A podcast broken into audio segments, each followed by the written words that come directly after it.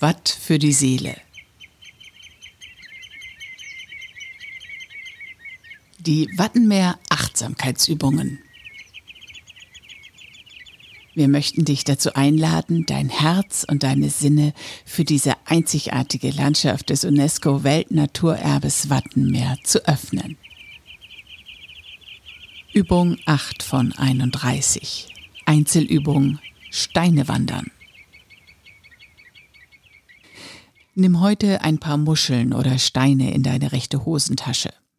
Achte darauf, was um dich herum alles gut ist oder was dir Gutes getan wird. Immer wenn dir etwas Gutes auffällt, lass einen Stein oder eine Muschel von der rechten in die linke Hosentasche wandern. Schenke dir und den Menschen dabei ein Lächeln. Vielleicht magst du deine Wertschätzung auch in Worte fassen. Direkt oder indirekt tragen viele Menschen dazu bei, dass du angenehme Erlebnisse am Wattenmeer hast. Vielleicht stellst du auch fest, dass oft eine freundliche Reaktion zurückkommt.